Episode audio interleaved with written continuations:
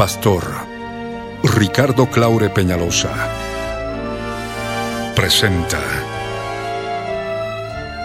La Biblia en tu vida. Mensajes de la palabra de Dios para que su iglesia se prepare para testimonio a las naciones.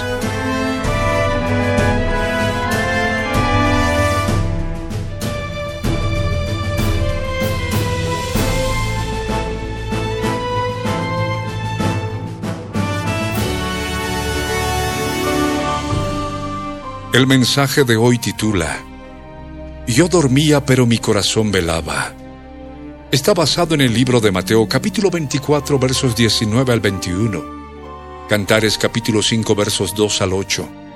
Fue grabado en vivo el 4 de diciembre de 1999 en la ciudad de Cochabamba, Bolivia, como parte de los tesoros de las cosas viejas y el 26 de diciembre de 2014 por las añadiduras y otros detalles, como parte de los tesoros de las cosas nuevas. No te vayas y escucha con atención.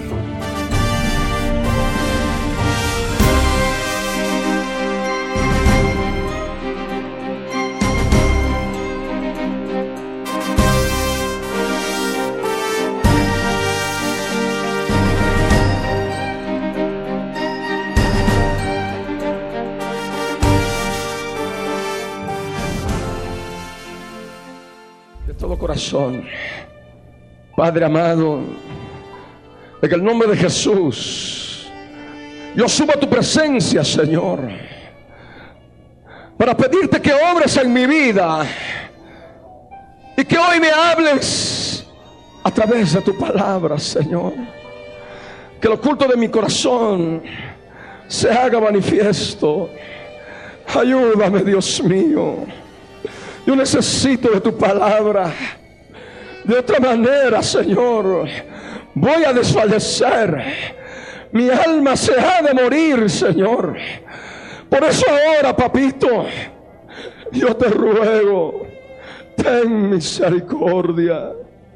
Yo te clamo ahora. Ayúdame, Señor. Necesito escucharte como mi esposo, como mi amado Señor. En el nombre de Jesús, gracias te doy. Y tomamos autoridad sobre nuestro enemigo, sobre Satanás y sobre toda fuerza espiritual demoníaca.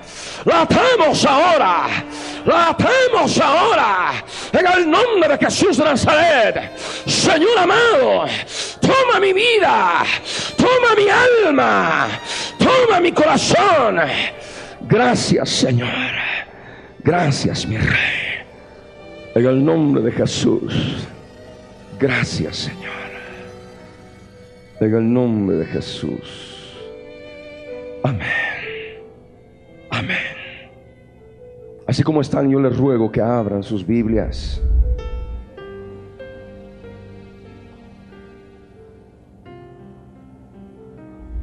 En el Evangelio de Mateo en el capítulo 24,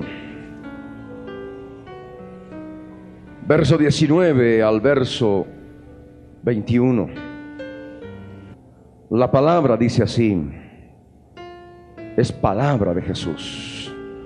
Mas hay de las que estén encintas y de las que críen en aquellos días.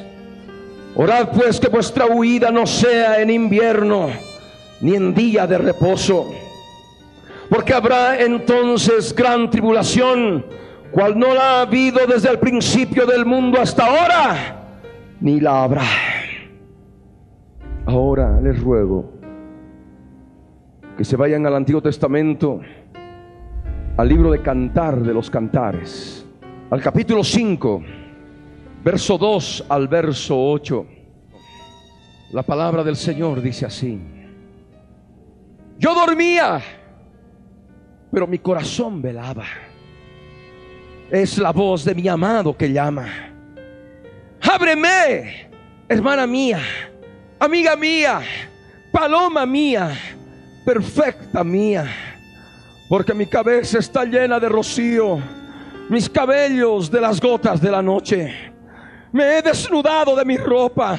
¿Cómo me he de vestir? He lavado mis pies.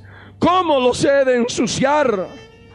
Mi amado metió su mano por la ventanilla y mi corazón se conmovió dentro de mí. Yo me levanté para abrir a mi amado y mis manos gotearon mirra y mis dedos mirra que corría sobre la manecilla del cerrojo. Abrí yo a mi amado, pero mi amado se había ido, había ya pasado. Y tras su hablar salió mi alma. Lo busqué y no lo hallé. Lo llamé y no me respondió. Me hallaron los guardas que rondan la ciudad. Me golpearon, me hirieron, me quitaron mi manto de encima los guardas de los muros. Y os conjuro, oh doncellas de Jerusalén, si halláis a mi amado, que le hagáis saber que estoy enferma de amor. Pueden tomar asiento.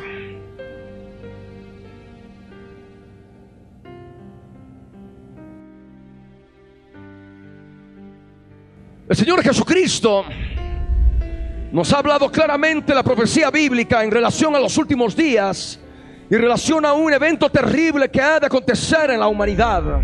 Aquel evento profético que todos nosotros conocemos como la gran tribulación. Días terribles en que las mujeres que están embarazadas y las que estén criando niños van a sufrir de sobremanera en forma terrible. Por eso el Señor manifestó, ay de las mujeres que estén en cinta y de las que críen en aquellos días, porque habrá entonces gran tribulación, cual no ha habido antes desde el principio del mundo, ni habrá después de aquella. Esa gran tribulación es un tiempo terrible de tormento, es un tiempo terrible de dolor, es un tiempo terrible en el cual ninguno de nosotros debe quedar. Por ello es necesario que tú puedas comprender la palabra y prepararte conforme a la palabra para que de ninguna manera tú tengas que quedarte en la gran tribulación.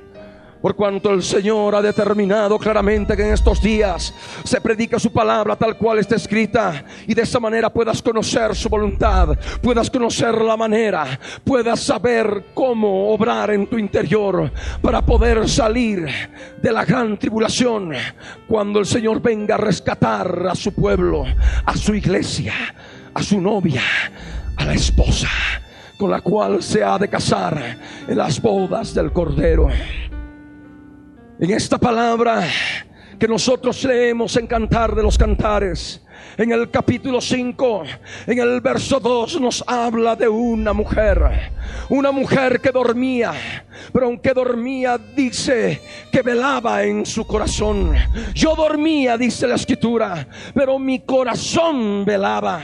Y de pronto escucha la voz de su amado que llamaba. Y llamaba con su voz por cuanto la puerta estaba cerrada. Su amado podía haber entrado en forma directa si hubiera encontrado la puerta abierta. Pero la puerta tenía el cerrojo y por ello su amado tuvo que llamarla. Y eso es lo que ocurre con muchos en este tiempo. El amado, el amado esposo, el Señor, tu amado, como encuentra la puerta cerrada, siendo que tú dices que estás velando en tu corazón, pero sin embargo estás durmiendo, te vas autoengañando a ti mismo, a ti misma. El Señor está llamando y tú no haces caso. Aquella mujer estaba escuchando su voz, podía haberse levantado rápidamente, podía haberse levantado inmediatamente y correr a la puerta y tal vez de alguna manera arreglar la situación, abrir el cerrojo y abrir y esperar a su amado, a su amado. Pero no aconteció aquello. Por cuanto la escritura nos dice que todavía, todavía su amado estaba hablando con ella. Ella no se movía, no hablaba, no contestaba. El amado le decía, ábreme, ábreme, ábreme hermana mía. Pero ella no se levantaba, ella no acudía al llamado. Ábreme hermana mía. De esta manera se revelaba, se revelaba y se revela hoy a través de esta palabra el Señor, el Dios eterno, como tú, persona, como creyente, copartícipe con la gloria de Dios en Cristo Jesús. Lavados con la misma sangre, derramada esa sangre que has utilizado para limpieza de tus pecados. Mediante esa sangre tú puedes tender esa hermandad en Cristo Jesús, formando parte de Él. Por ello el Señor manifiesta, amada, ábreme, ábreme hermana mía. Pero ella no se levantaba, como muchos hoy no se levantan.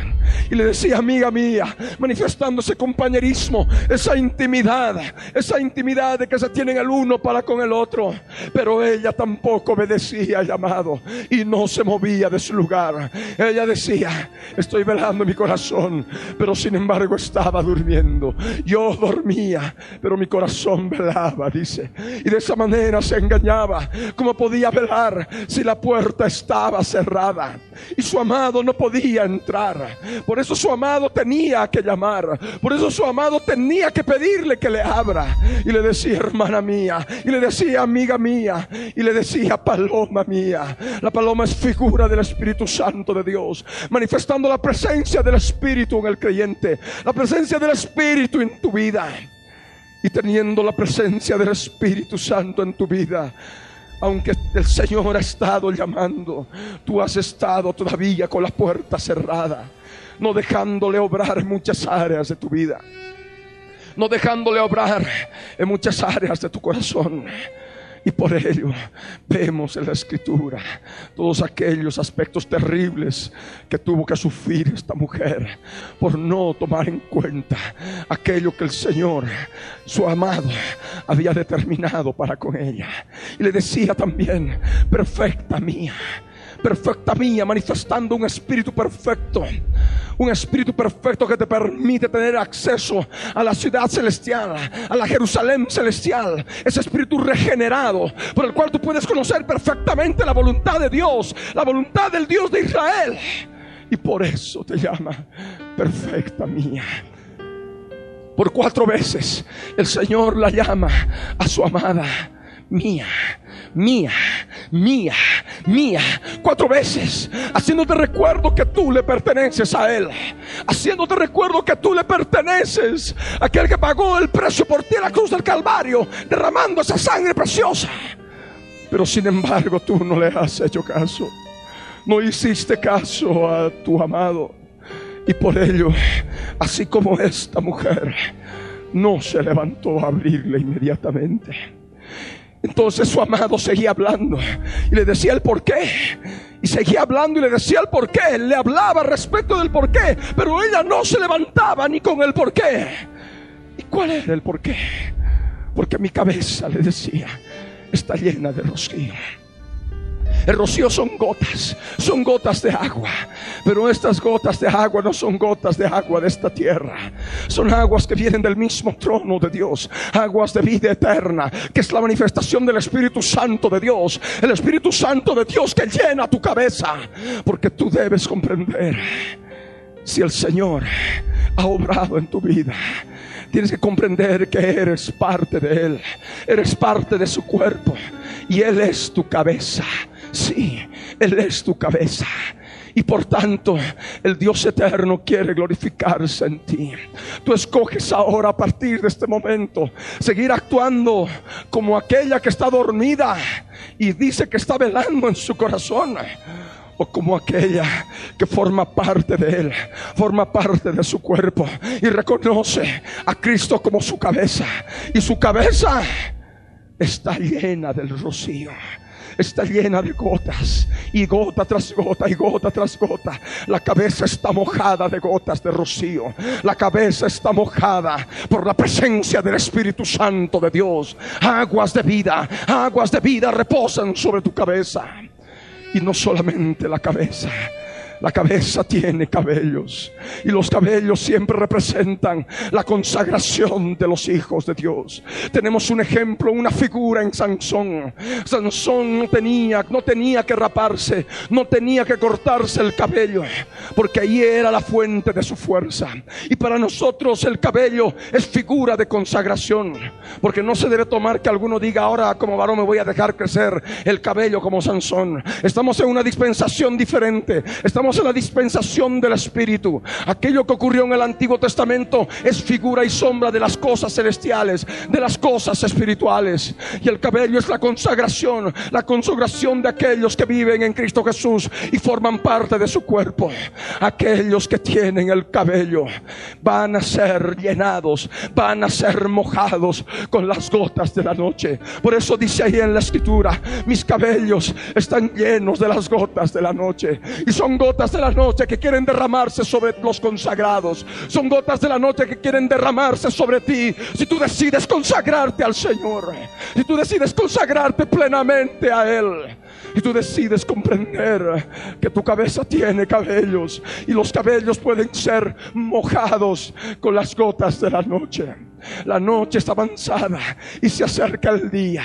Sabemos que el día viene. El lucero de la mañana pronto ha de resplandecer en nuestros corazones. Pero debemos saber que aunque la noche está avanzada, el Señor está derramando sus gotas. El rocío de la noche son gotas de la noche que van a empapar tu cabellera, van a empapar tu consagración y de ahí vas a sacar la fuerza y el poder del Espíritu Santo para permanecer en él, sujeto y obediente a tu cabeza.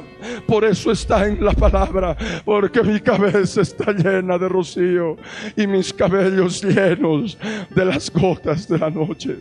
Pero hay otro detalle que también tú debes comprender. Debes comprender siendo parte del cuerpo de Jesús. El amado le hablaba. Y si el amado hablaba y tú eres parte de él y somos parte de él, de la misma manera también hablamos y de la misma manera también predicamos y de la misma manera también enseñamos, no utilizando nuestra palabra, sino utilizando su hablar, utilizando la palabra de él.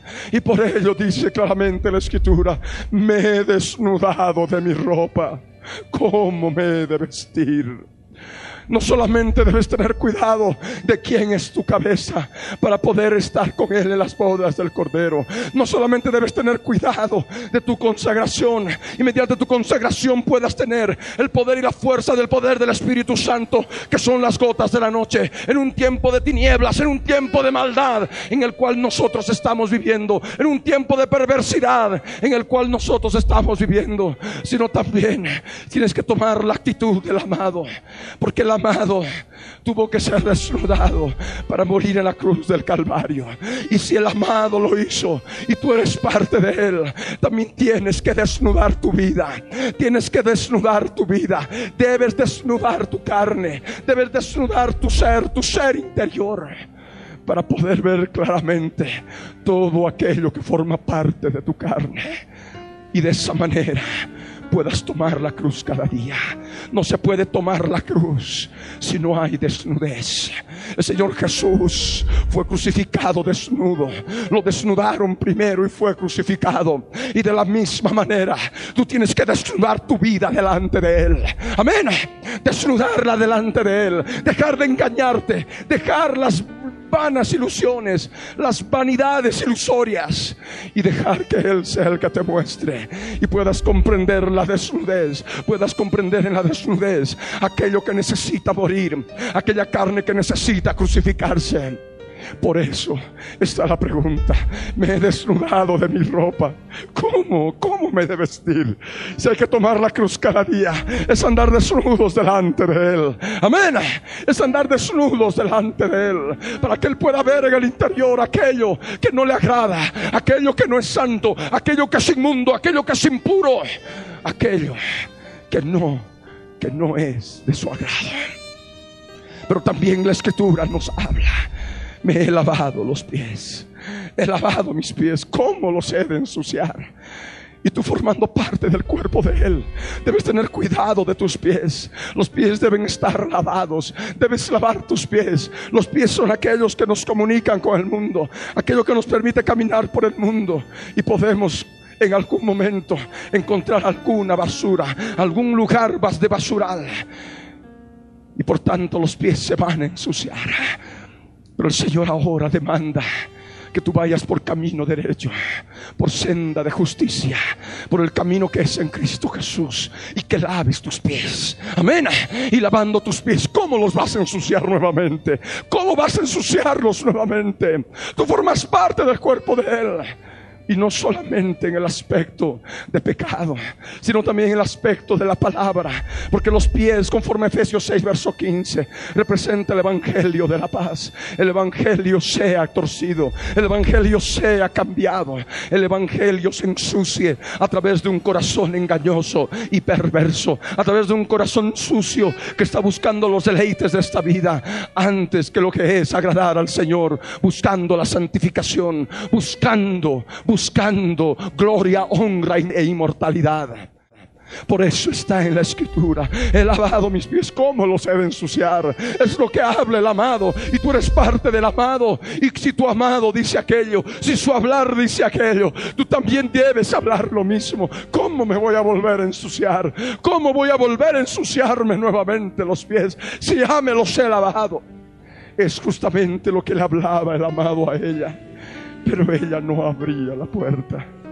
Seguía él hablando y no le abría la puerta. Le decía, le hablaba de su cabeza que estaba llena de rocío y no le abría la puerta. Le hablaba de sus cabellos que estaban mojados, llenos de las gotas de la noche. Y ella tampoco abría la puerta. No se levantaba, no se inmutaba siquiera.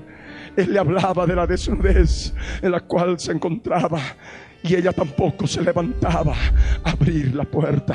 Él le hablaba de que sus pies estaban lavados y ella no se levantaba a abrir la puerta. Hasta que el amado, como no le abría la puerta, el amado, dice la escritura en el verso 4, metió su mano en la ventanilla. En otras versiones dice que metió su mano en el agujero de la puerta. Y cuando vio la mano de él, cuando vio la mano de su amado entrando hacia el lugar donde ella estaba, ella recién su corazón se conmovió. Su corazón se conmovió en su interior. Y esto es justamente lo que ha de ocurrir en los momentos previos a su venida. Tal vez algunos se conmueven ahora en su corazón, comprendiendo la mano del Señor que quiere entrar en sus vidas, pero la puerta está cerrada y no puede abrirla. Pero esto ha de acontecer en forma terrible y plena y concreta y cristalina en los momentos previos a que se derrame los juicios de Dios con la gran tribulación. Antes, antes del arrebatamiento, antes de la resurrección de los muertos, el Señor ha de obrar de una manera especial y cada uno, aquellos que han estado durmiendo pero que decían en su corazón que velaban y que sin embargo tenían la puerta cerrada, van a poder ver la mano del Señor queriendo hacer algo en sus vidas. Y seguramente se van a conmover, se van a conmover en su interior. Y como dice la mujer, y mi corazón se conmovió dentro de mí. Y yo me levanté para abrir a mi amada, como viéndose en su corazón. Las personas, los creyentes que hayan estado apartados del Señor, que hayan estado con la puerta cerrada en su interior, no dejándole al Señor obrar en el interior, tener intimidad con ella, tener intimidad con Él. Todavía se preocupa ahora de sus manos, sus manos llenarlas de aceite, llenarlas de aceite perfumado que es la mirra. Dice la escritura, y mis manos gotearon mirra y mis dedos mirra que corría sobre la manecilla del cerrojo. En aquel momento se preocuparán de perfumarse. Las manos implican las obras, las obras humanas, las obras, las obras espontáneas que se van a poder hacer en ese momento. Y tratar de perfumar aquello para que suba en como mirra, en olor fragante a la presencia del Señor reconociendo que también la mirra formaba parte del aceite de la unción. La mirra formaba parte para la purificación de las mujeres. Y es justamente que tratarán de hacerlo, pero las manos y el resto, en las manos y el resto, con las obras, pero y el resto. Y con esos dedos goteando de mirra, abrirán la puerta, abrirán la puerta, la manecilla del cerrojo. Pero ya será tarde, ya será tarde. Dice la escritura en el verso 6. Abrió, abrió ella a su amado. Abrí yo a mi amado, dice. Pero qué terrible. Pero mi amado se había ido. Había ya pasado. Y lo que haya acontecer en ese momento en ese instante cuando se haya descubierto que ya sucedió el arrebatamiento, que ha empezado la gran tribulación.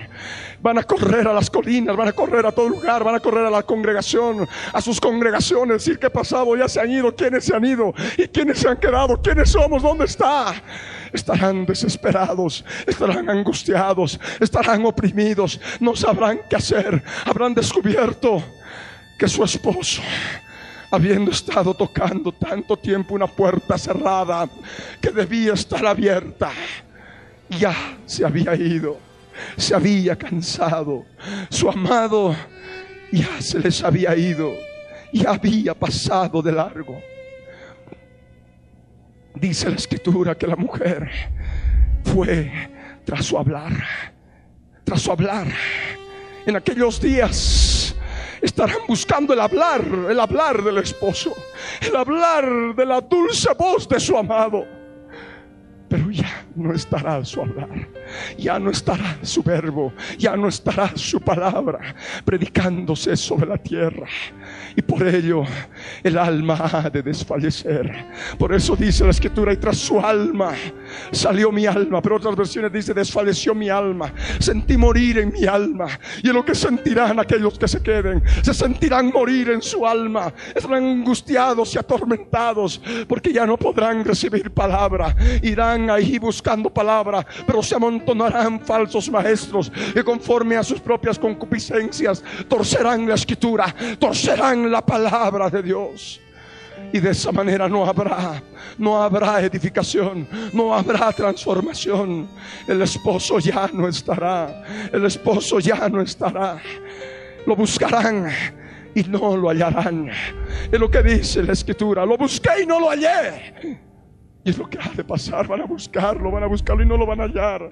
Van a sentir ahí un vacío. ¿Dónde está mi amado? ¿Dónde está mi esposo? El dolor, el tormento. Porque el Señor ya se fue y se llevó a los suyos en el momento del arrebatamiento. Lo llamarán, pero no van a encontrar respuesta. Lo llamé, dice, y no me respondió. Qué terrible. Y es lo que ha de acontecer. Hay de las mujeres que están en cinta y de las que creen en aquellos días porque habrá entonces gran tribulación, cual no ha habido antes desde el principio del mundo ni habrá después de aquella días terribles. Ahí lo único que les quedará es huir, porque habrá una terrible persecución. El anticristo recibirá el gobierno del mundo, el gobierno mundial, implementará su adoración, la adoración de su imagen, la implementación de la marca en la frente o en la mano derecha para poder comprar y vender. Y por supuesto, aquellos que conocen la profecía, aquellos creyentes que conocen la profecía, de ninguna manera se van a quedar para hacerse marcar con ese microchip en la frente o en la mano derecha. Y si hablo con tanta seguridad de microchip, es porque justamente hace algunos años predicábamos de que la reina de Inglaterra ponían, hacía poner microchips en sus mascotas y mediante las computadoras y el sistema de posicionamiento global podían saber en qué parte de sus palacios se encontraban sus perros y sus mascotas. Y de la misma manera con los magnates de la industria del cine en Hollywood y por supuesto también con los grandes de la tierra los científicos colocando microchips en las abejas asesinas para poder determinar el sentido por donde viajaban para hacer estragos y de esa manera prevenir a las poblaciones. Pero esto ahora ya forma parte de nuestra vida en este tiempo, por cuanto ahora leemos en el periódico que las mascotas son vendidas con microchip o que si van al Kennel Club ahí les van a poner el microchip en el interior mediante una jeringa. Inmediatamente ya está el microchip adentro con la computadora prendida. Inmediatamente como un escáner dice el número, dice el nombre de la mascota, su propietario y todo aquello.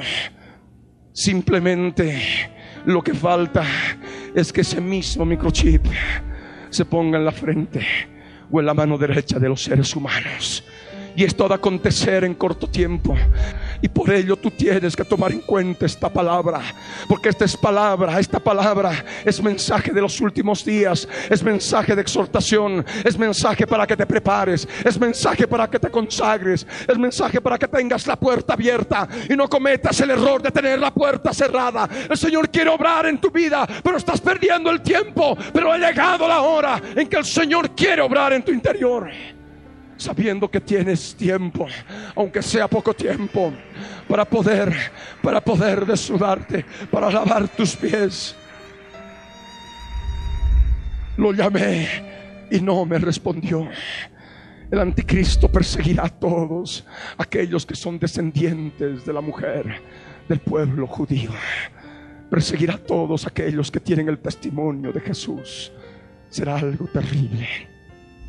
Y él tendrá una cantidad de personas. La policía mundial estará obrando en todo lugar. Y será algo espantoso la persecución que vendrá. Serán casados como animalitos todos aquellos que se queden Dice la escritura por ello. En el verso 7, esta mujer, que es justamente la manifestación de los creyentes que se quedan, que se quedan y el esposo no se los llevó porque tuvieron cerrada la puerta y no abrieron la puerta para irse con él a participar de las bodas del Cordero. Me hallaron, dice, me hallaron los guardas que rondan la ciudad. Esos guardas son hombres llenos de demonios. Esos guardas también son ángeles caídos que van a estar sobre la faz de la tierra materializados en toda su maldad. Y va a ser algo terrible la persecución y el tormento y el homicidio y el asesinato y las violaciones y todo lo más terrible que uno se pueda imaginar ha de acontecer en aquellos días. Y por ello ella se queja y dice, me golpearon, me hirieron heridas terribles, heridas en el alma, heridas en la mente, las emociones con torturas psicológicas, con torturas en la mente, con torturas en las emociones, en relación a los seres queridos que también se hayan quedado, torturas en el cuerpo, vejámenes como en la Inquisición, en forma espantosa y terrible. Eso es lo que ha de ocurrir. Me golpearon, me hirieron. Y la escritura también dice, me quitaron mi manto, que otras versiones traducen en forma más literal y clara, me quitaron mi velo. El velo es figura de cobertura, cobertura espiritual. En aquel momento no habrá cobertura para nadie, no habrá cobertura para aquellos que se hayan quedado, no tendrán el velo encima, porque los guardas, los guardas de los muros se encargarán de quitarlo. Otras versiones dicen los guardas de los muros arrancaron, me arrancaron el velo con violencia y es lo que hay de acontecer. Arrancarán la cobertura. No habrá oportunidad de nada. Será una terrible persecución. Una terrible cacería sobre aquellos que se queden. Aquellos, aquellos que estén en la gran tribulación. Lo único que los ha de sostener es su amor. Su amor revelado en los días que perdieron el tiempo. Su amor por Él. Sabiendo que se fue porque no le abrieron la puerta. Y así como la persona muere, la persona se enferma de amor. Cuando el ser querido parte, se va o muere. Y se enferma el alma y se enferma el cuerpo. De la misma manera ocurrirá con aquellos que se queden en la, gran tribulación. Enfermarán con tristeza, con dolores en el alma, con tormento. Porque su esposo ya se fue. Su amado ya se fue. Y esa es, y esa es justamente la situación que nos habla el verso 8. Yo os conjuro, mujeres, doncellas de Jerusalén, pero no es la Jerusalén terrenal, es la Jerusalén de arriba, la Jerusalén celestial. Si halláis a mi amado, decidle, hazle saber que estoy enferma de amor. Y esta enfermedad de amor durará 1335 días conforme está escrito en Daniel 12, verso 12. 1335 días de enfermedad, de enfermedad de amor para poder ver a su amado. Por eso tú tienes que prepararte. Amén. Tienes que preparar tu vida ahora, porque es el tiempo que tú debes buscar la presencia del Señor y Él se ha de glorificar en ti. Él ha de glorificarse en tu vida. Toma control de tu ser en el poder del Espíritu Santo. Ese poder del Espíritu Santo ha de ser cada vez más fuerte en la medida que tú te consagres más a Él, en la medida que reconozcas que es tu cabeza y esa cabeza tiene cabellos. Amén. Vamos a ponernos de pie.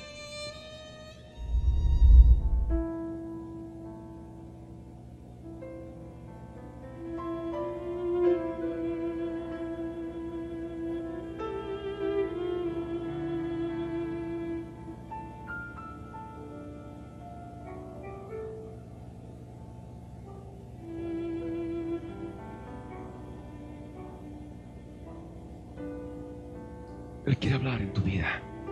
Hablar a tu vida.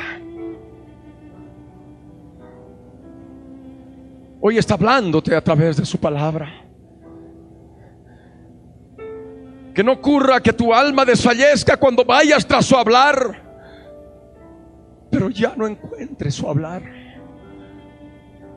Ya no encuentres su palabra.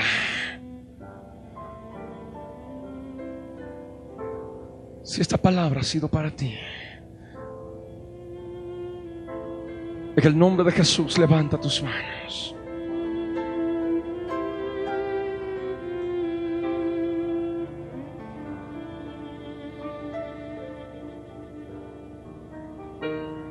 La presencia del Señor.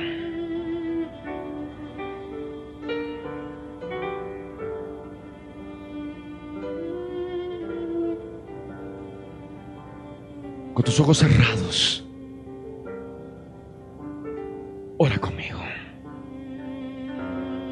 Padre amado, en el nombre de Jesús de Nazaret, yo subo a tu presencia, Señor, porque necesito de ti. Tú eres Dios bueno, Señor. Y hoy me has hablado a través de tu palabra. Yo necesito, Señor, que tomes mi vida ahora. Que tomes control de mi corazón, Señor. Dios amado, ayúdame ahora. Ayúdame ahora, Señor. Muestra, muestra la puerta si está cerrada. Quiero ver el cerrojo, Señor. Te lo ruego, Padre. En el nombre de Jesús de Nazaret.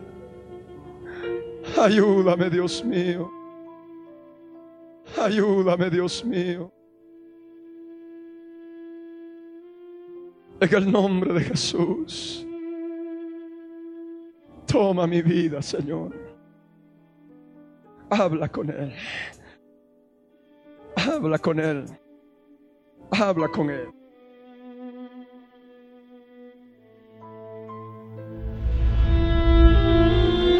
Jesús les dijo, ¿habéis entendido todas estas cosas? Ellos respondieron, sí, Señor. Él les dijo, por eso todo escriba, doctor, en el reino de los cielos es semejante a un padre de familia que saca de su tesoro cosas nuevas y cosas viejas.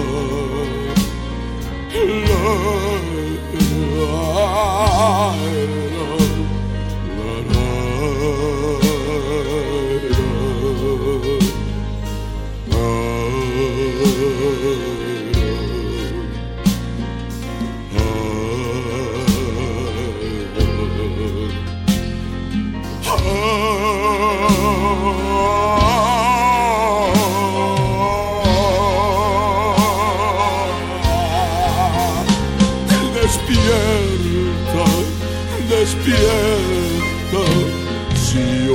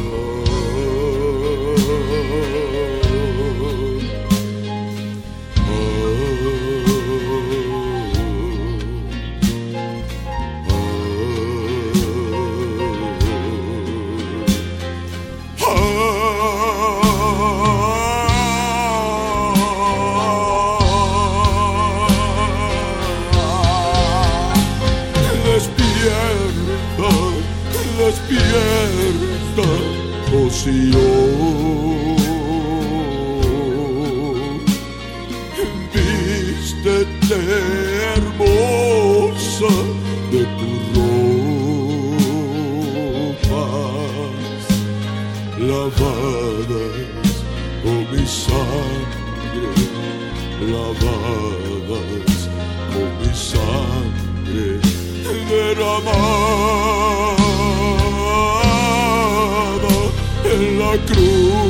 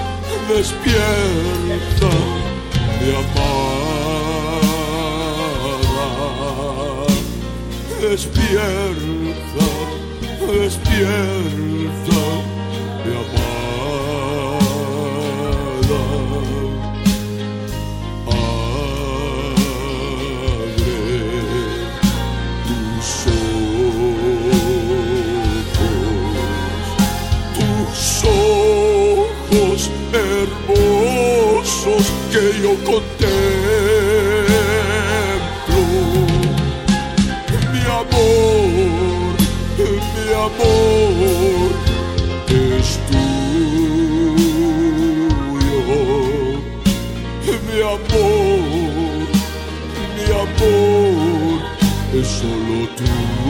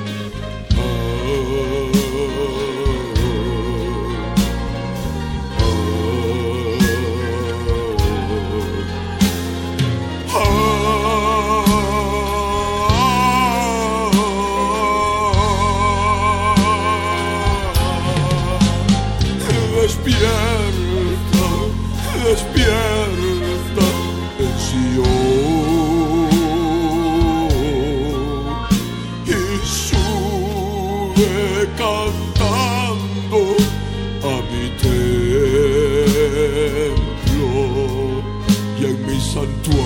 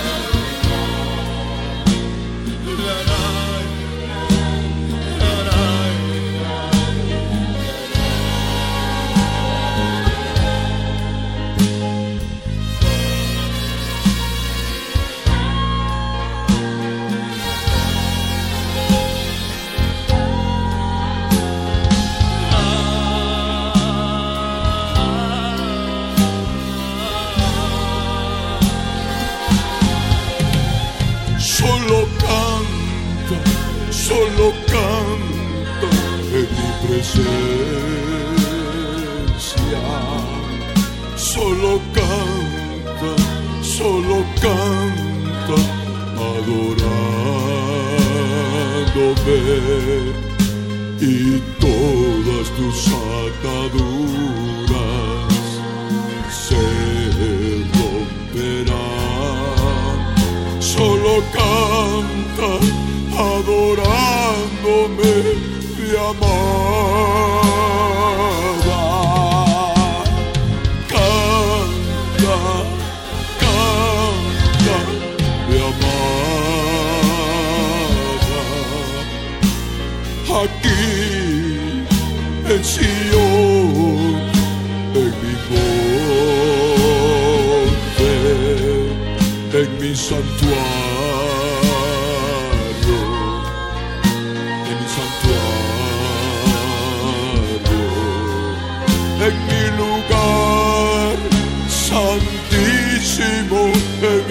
Stay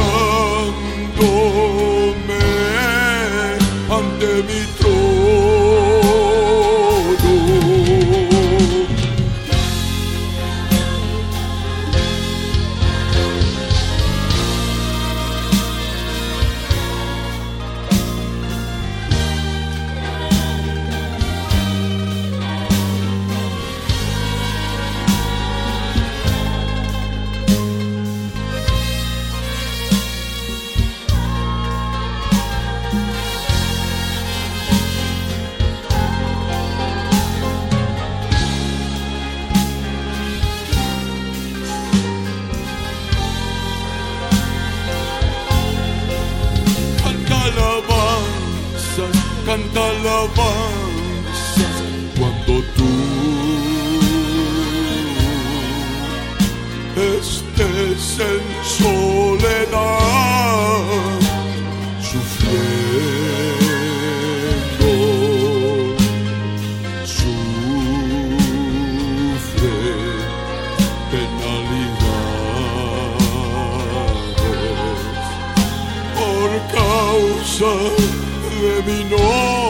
Jesucristo.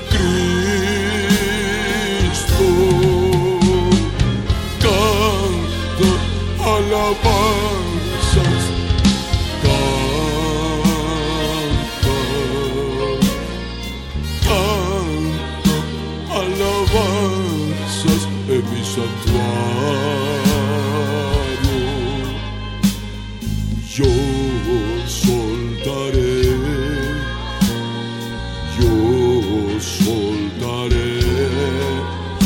ataduras por mi gran misericordia.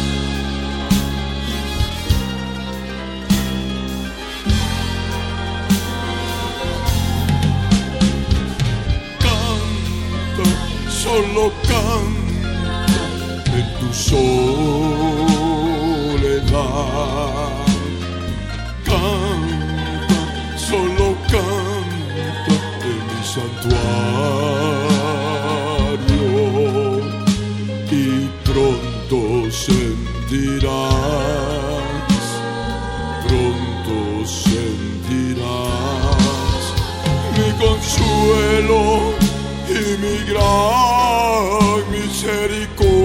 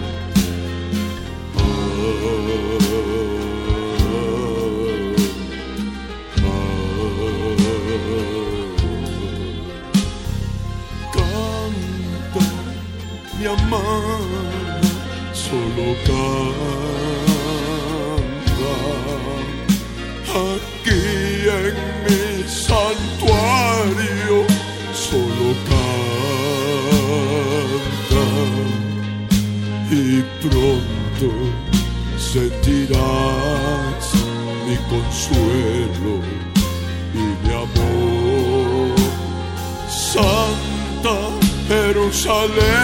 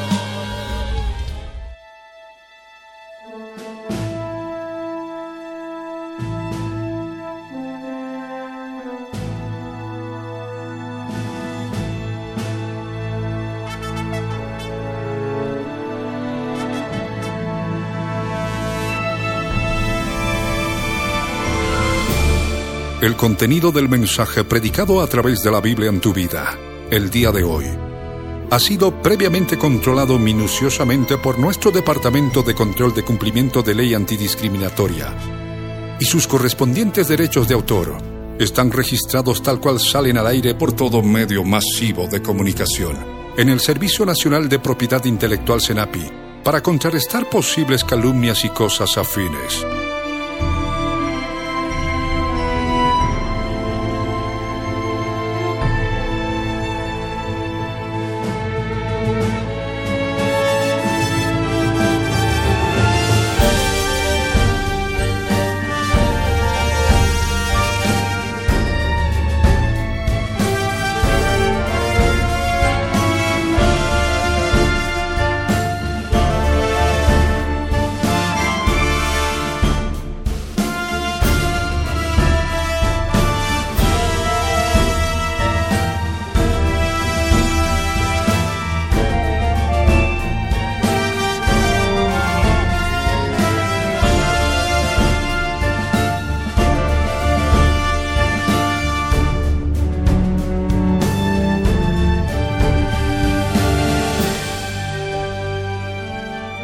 Pastor Ricardo Claure Peñalosa presentó La Biblia en tu vida. Mensajes de la palabra de Dios para que su iglesia se prepare para testimonio a las naciones.